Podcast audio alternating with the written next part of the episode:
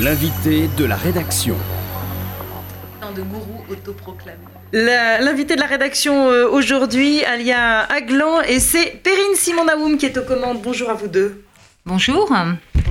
Alia Aglan, bonjour. Vous êtes euh, professeur d'histoire contemporaine à l'Université Paris Panthéon-Sorbonne. Euh, vous êtes aujourd'hui l'une des grandes spécialistes de l'histoire de la Seconde Guerre mondiale et de la période de Vichy, spécialisée dans l'histoire de la résistance également. Vous avez consacré deux ouvrages chez Flammarion, l'un à Jean Cavaillès et l'autre au mouvement Libération Nord. Vous avez publié il y a quelque temps avec Robert Frank deux volumes monumentaux euh, sur cette période, intitulée 1937-1947, La guerre monde, et vous publiez ces jours-ci aux éditions Gallimard La France à l'envers, la guerre de Vichy, 1940-1945, dont il, faut souligner que euh, ce n'est pas seulement un ouvrage passionnant et suggestif, mais c'est également un ouvrage qui est extrêmement bien écrit.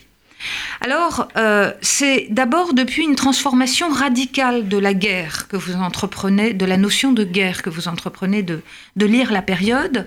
Euh, vous signalez d'abord deux mutations.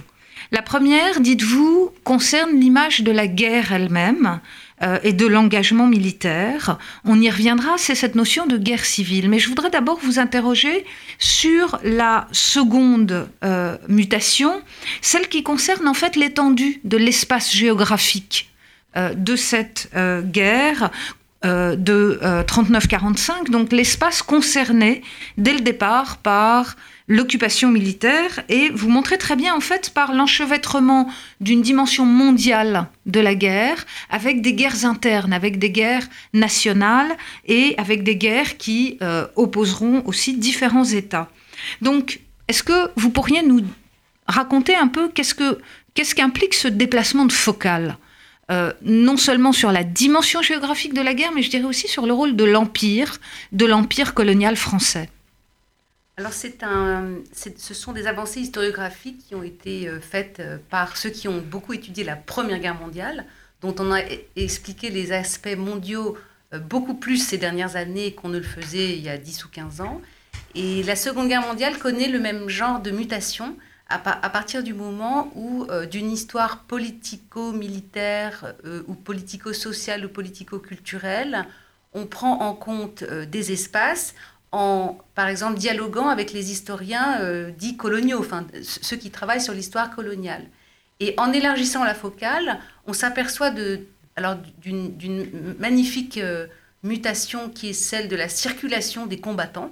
C'est-à-dire que ce n'est pas la nationalité qui va forcément déterminer euh, l'engagement. Donc ça, c'est confirmé par cette guerre-là. Ça a été initié au moment de la guerre d'Espagne, par exemple, hein, où on a une guerre civile internationale et une guerre européenne. Et là, on a un jeu d'empire euh, qui va mondialiser la guerre, comme la Première Guerre mondiale l'a déjà fait, mais là dans des proportions bien plus importantes, euh, parce que euh, l'entrée en guerre des États-Unis et de l'URSS dès l'année 41 va vraiment étendre les territoires de la guerre. Et pour ce qui est de l'Empire français, on ne peut plus aujourd'hui, en 2020, parler du régime de Vichy ou de l'État français sans prendre en compte euh, ces prolongements impériaux. Et il vous suffit de lire n'importe quel texte de loi, décret, enfin je mets loi et décret avec euh, beaucoup de, guillemets, parce que euh, la loi sous Vichy, il suffit de, signer, bon, il n'y a, plus de représentation nationale, mais ce que je veux dire, c'est que tous les décrets et lois de Vichy, qui soient plus ou moins inspirés de la législation nazie ou pas, euh, portent, ont toujours des euh, euh, portes sur les territoires coloniaux. Et il y a des décrets d'application pour l'Algérie, trois départements français, pour le Maroc, la Tunisie, pour, pour l'Indochine. Et donc, Vichy n'est pas seulement actif en métropole.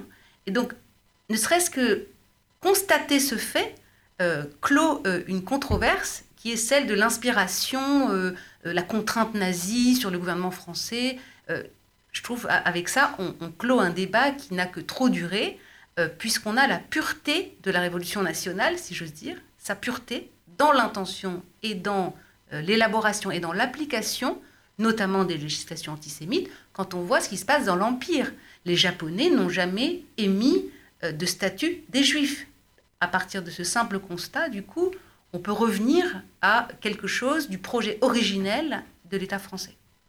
Alors, un autre point donc de ce, projet originel, euh, Alia Aglan, et je, fais allusion à ce titre un peu mystérieux, hein, La France à l'envers, la guerre de Vichy 40-45, euh, c'est que dans, ce livre passionnant, vous, vous mettez au centre en fait la notion de guerre civile. Et vous montrez, et là encore, il me semble que euh, ça va dans la suite de, de, ce que vous venez de nous dire, comment c'est le gouvernement de Vichy lui-même qui instaure une guerre civile. Et euh, de ce fait, si vous, vous mettez bien en lumière la spécificité de la politique menée par euh, l'État français par rapport à la politique de, l'occupant. Alors voilà, qu'est-ce que c'est que cette notion de France à l'envers ou de guerre civile? Et comment on relie finalement toute la Seconde Guerre mondiale, euh, tout ce qui se passe en France à partir de cette notion de guerre civile?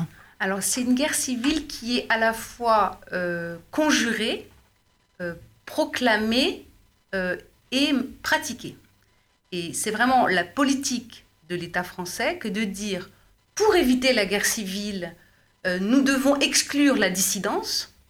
Pour éviter la guerre civile, tous les ennemis intérieurs, alors qu'on a bien euh, amalgamé dans l'anti-France, alors c'est pas Vichy qui a inventé ça, hein, c'est Charles Maurras, eh bien ce sont les ennemis qui vont menacer notre communauté nationale qui doit être unie, euh, donc, c'est cette euh, espèce d'amalgame d'ennemis qui fait que dès l'été 40, et je trouve que l'été 40, euh, on l'étudie pas assez, on ne le comprend pas assez, on a quand même un, grand mouvement de juilletisation des fonctionnaires, c'est-à-dire tout, tout fonctionnaire n'étant pas né de père français ne peut plus être fonctionnaire, donc ça, ça a été étudié notamment par Marc-Olivier Baruch.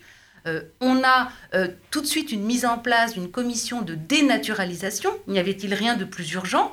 Euh, après donc la mise en congé de la République. Euh, et donc le statut des Juifs, euh, le 3 octobre, le premier statut des Juifs. Donc il faut lire tout cela ensemble.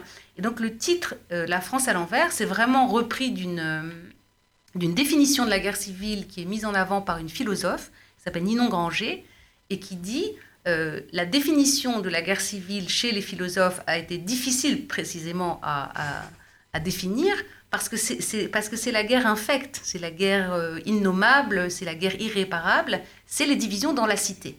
Or, que pratique l'État français à part faire le tri des citoyens dès l'été 40 euh, entre ceux qui sont indignes d'être français? Alors ça, c'est la dissidence gaulliste, perdent leur nationalité parce qu'ils sont partis de France sans ordre de mission.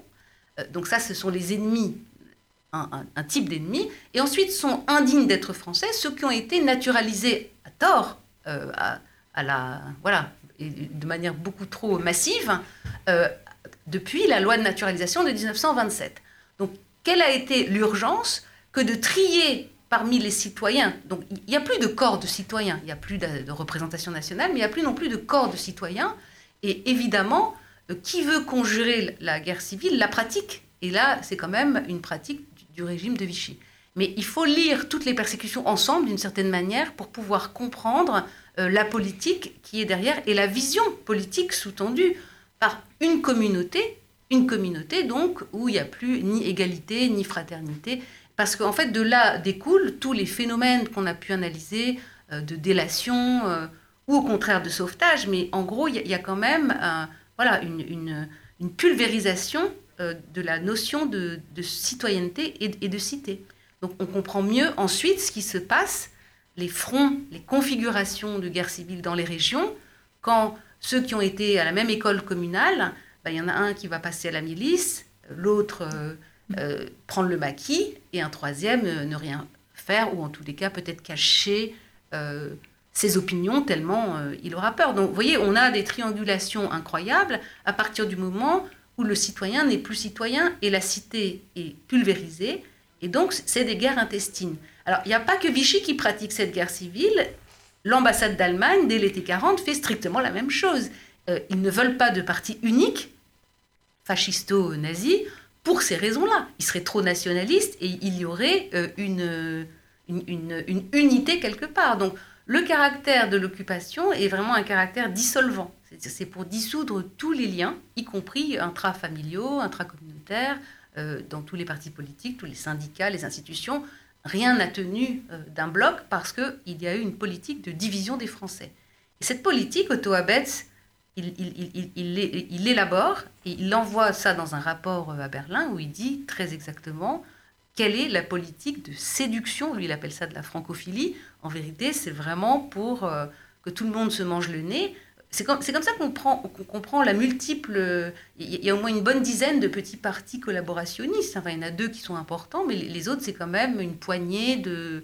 On, on, subventionne les uns, mais pas les autres, on manipule, on instrumentalise, euh, alors, je, voudrais qu'on reste un moment, euh, à Gland, sur cette euh, notion de, guerre civile, euh, dont les auditeurs auront compris que, en fait, elle est l'axe de votre relecture de, toute cette période. Est-ce que c'est une spécificité française ou est-ce qu'on retrouve la même chose, par exemple, en Allemagne, même si c'est derrière des oripeaux idéologiques, biologiques ou raciaux différents? Et est-ce que on doit faire remonter ça Vous avez prononcé le nom de Maurras à l'action française et à la fin du 19e siècle, je pense à Zef Sternel qui vient de, disparaître. Euh, euh, qu'est-ce que c'est que c'est Est-ce que c'est une spécificité française? Cet aspect euh, dissolvant des caractères de l'occupation? Oui. Non, c'est plutôt une des caractéristiques de l'occupation de, manière générale et même séculaire. C'est-à-dire qu'à partir du moment où il y a un nouveau maître, un nouveau dominant, euh, vous allez avoir tous, les colonisés, entre guillemets, qui vont se, lier, prendre langue ou pas, euh, se mettre dans des postures de résistance avec les nouveaux maîtres. Ce qui est très caractéristique de la Seconde Guerre mondiale, c'est, je crois, euh, l'espèce de, façon dont l'occupation nazie va dévoyer tous les liens. Regardez un pays comme la Yougoslavie pendant la guerre, bon, bah, il y a des États satellites qui sont euh, créés de toutes pièces, euh, l'État Oustachi par exemple, euh, et pour disperser une entité qui aurait pu avoir à se mettre, en tous les cas, ensemble pour résister à l'occupant. Et on a strictement la même chose dans le découpage de la France avec toutes ces lignes de démarcation, il y en a au moins 7 ou 8. Donc vous voyez, non, c'est une politique d'occupation, je dirais, qui pourrait être générique et qui est extrêmement subtilement mené par le nazisme, parce que dans le nazisme, il y a de toute façon euh, un aspect très corrupteur de tout. On, le sait, c'est pas moi qui le dis. Hein. le langage, euh, mm. la, loi n'est plus la loi. Enfin, tout, tout, tout, change et donc il y a plus. Euh, donc tous les liens qui peuvent se renouer vont contre ce régime et aussi contre un fait qui est l'occupation. Mais l'Europe entière est divisée. Regardez la politique en Belgique entre les Flamands et les Wallons. Enfin, c'est vraiment le B à bas divisé pour régner. Et, il y a l'aspect idéologique, évidemment, euh, qui est corrupteur, euh, ça par-dessus. Alors un, autre point très important du, du, livre, Alia Aglan, c'est le, je dirais, toute l'importance que vous donnez à l'antisémitisme, à la persécution. Euh, alors évidemment, ce sont euh, euh, des sujets qui sont bien connus. Peut-être une chose quand même que vous mettez très bien en lumière, c'est ce que vous appelez donc cette persécution froide, c'est-à-dire cette persécution administrative. Et je rappelle que vous avez travaillé à la mission archive de la commission euh, spoliation. Euh, donc, euh, vous, s'agissant de ces, de ces spoliations, vous montrez d'abord que contrairement à l'Allemagne où le fait précède la loi, en France c'est la loi qui établit la spoliation. Hein. D'ailleurs, au prétexte de la recherche d'une protection des biens français contre un détournement allemand, et vous montrez surtout comment, sans la collaboration de l'administration française, l'occupant n'aurait pas pu ainsi euh, procéder à cette arianisation des biens, à cette arianisation de la société oui, alors la, disposition qui est dans la convention d'armistice franco-allemande de juin 40 dit que l'administration française doit se mettre, enfin, doit collaborer avec euh, l'occupant et donc être mise à disposition. Donc sans cette mise à disposition, donc si vous voulez, cet article euh, de la convention de juin 40, normalement, ouvre les portes d'une collaboration. Oui, moi ce qui m'avait frappé, c'est que euh, c'est de découvrir, mais je suis peut-être un peu naïve, euh, la violence administrative, c'est-à-dire euh, la violence de la loi, du décret, tel qu'il s'applique ensuite dans les soubassements administratifs.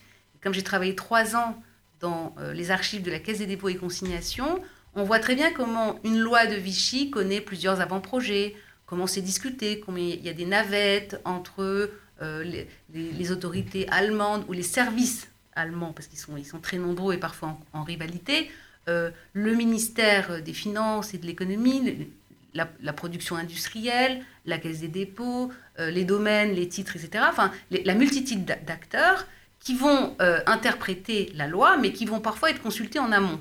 Donc il y a toute une sorte de, continent invisible pour, euh, pour les chercheurs, enfin maintenant c'est connu, mais toute une sorte de continent invisible de connivence administrative qui sont préalables à la persécution. C'est-à-dire qu'avant même qu'on vienne vous arrêter à l'heure du laitier, euh, on a préparé votre euh, impossible survie par des tas de, une forêt, une jungle de décrets qui vous empêchent d'avoir d'accéder à vos comptes, d'être propriétaire, vous êtes mis dans un régime de minorité, comme si, euh, voilà, minorité juridique.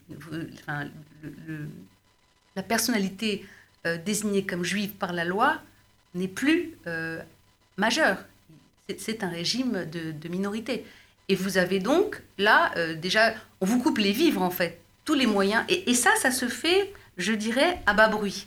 Alors, ça ne veut pas dire que les mesures n'étaient pas placardé sur les murs et qu'il y avait une, une, énorme publicité. Mais comme ça touche à l'intime, c'est-à-dire que si vous ne pouvez mm. plus aller à la banque parce que vos comptes sont bloqués, et si vous ne pouvez plus acheter telle ou telle denrée euh, parce que euh, entre 15h et 16h, vous avez le droit d'aller faire vos courses, mais les magasins sont vides, etc. etc.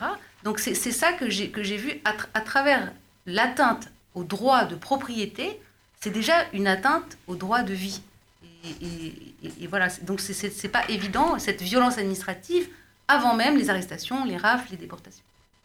Alors, j'avais beaucoup de questions, je vais les ramasser dans une seule, mais vous aurez quand même un peu de temps pour, euh, pour y répondre. Euh, cette question, c'est évidemment sur les traces que la guerre civile a laissées, euh, je dirais, jusqu'à aujourd'hui et la manière dont on peut relire les choses. Vous avez une très belle phrase de, conclusion, Ali Aglan, pour dire que qu'à la fin de la guerre, la période de l'occupation, et je vous cite, euh, entame une évolution lente et contrastée dans les replis des consciences. Euh, ma question serait de savoir où est-ce que nous en sommes aujourd'hui des traces de cette guerre civile. Nous n'avons pas eu le temps de parler de la résistance, mais c'est aussi parce que je ne voulais pas qu'il y ait un amalgame entre euh, les divisions d'une guerre civile du côté de l'occupant et de la collaboration et du côté de la résistance. Mais euh, vous avez beaucoup euh, travaillé sur cette histoire de la résistance. Où est-ce qu'on en est aujourd'hui de cette histoire de la résistance? Où est-ce qu'on en est dans notre société? Dans la manière euh, dont euh, elle lit son passé dans des traces de cette guerre civile, bon, ne serait-ce que pour les questions de, spoliation, mais aussi de la présence des populations juives. Enfin voilà.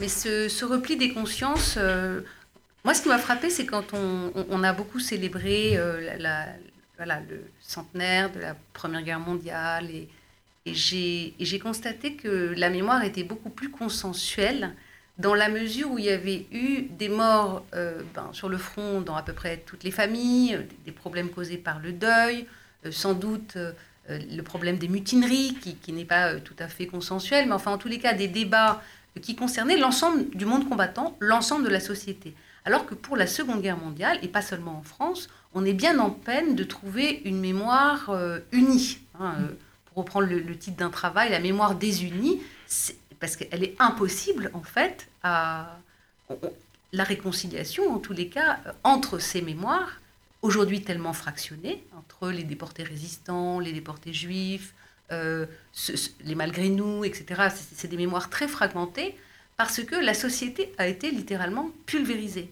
Et donc, ce qui reste à faire, parce que ce qui reste donc dans, le repli des consciences, c'est une histoire très locale, euh, qui serait une histoire des familles. Euh, mais ça, on n'est on pas prêt de, la faire. Hein. C'est encore trop chaud, cet événement. Mais on sait très bien, si vous parlez aujourd'hui aux anciens d'un village, n'importe où en France, il vous dira que de ce côté-là, on était du maquis, et de ce côté-là, on était de la milice. Donc c'est le côté civil de cette guerre, qu'elle a aussi été une guerre contre les civils, Quand le SD arrive en, Dordogne, dans un village où sont cachées des familles juives, des, républicains espagnols, le SD de Périgueux a des listes de gens à fusiller. Donc qui les a donnés Est-ce que c'est pas quelqu'un du village, quelqu'un du coin, quelqu'un qui connaît?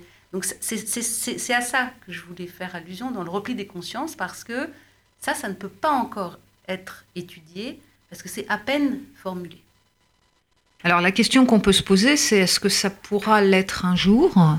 Euh, tellement effectivement euh, vous montrez que, que c'est à fleur de peau et en même temps on voit bien la nécessité de faire ce travail, j'imagine. Ce sera fait, ce sera fait, ce sera fait. Alors ce sera pas seulement euh, un, travail de collecte de témoignages, mais aussi des ouvertures d'archives et puis des, langues qui vont se, délier. Mais vous savez, ça passe plusieurs générations avant qu'on puisse admettre que euh, le grand-père euh, cachait des armes dans la grange. Même ce genre de choses se disent à demi-mot. Euh, les, protagonistes de, cette histoire n'ont pas tous témoigné, n'ont pas tous voulu témoigner, pas du tout parce qu'ils avaient quelque chose de honteux à cacher, mais, je pense que ce qui était honteux à cacher, c'est précisément le côté fratricide. Et, et ça, c'est très difficile et c'est caractéristique de la guerre civile. Et, j'ajoute que c'est une guerre qui a été faite contre les civils, c'est-à-dire que beaucoup de ceux qui se sont engagés, on pourrait dire aujourd'hui du mauvais côté, euh, finalement sont aussi d'une certaine manière des victimes, parce qu'ils n'ont pas forcément fait par conviction. Mais il y a une source magnifique, je trouve, qu'on pourra un peu, plus exploiter, c'est tous les témoignages, euh, les journaux intimes euh, qui ont été notamment recensés dans une base EGO, c'est l'université de Caen qui a fait ça. Euh, tout, ce qui est écrit intime, qui n'ont pas tous été publiés, euh, mais qui pourront, vous voyez, les journaux intimes qui n'ont pas été retouchés euh, et restent quand même des matériaux très très sûrs et très, voilà, très précieux de ces configurations comme ça de guerre civile. Bien, bah écoutez, on doit malheureusement se, se, quitter. Je renvoie donc nos auditeurs à votre ouvrage, Alia Aglan, La France à l'envers dont ils auront compris combien il nous aide aujourd'hui à relire cette période tout en déplaçant et en traçant de nouvelles lignes pour nous. Merci beaucoup. Merci Retrouvez l'invité de la rédaction sur radio-rcj.info.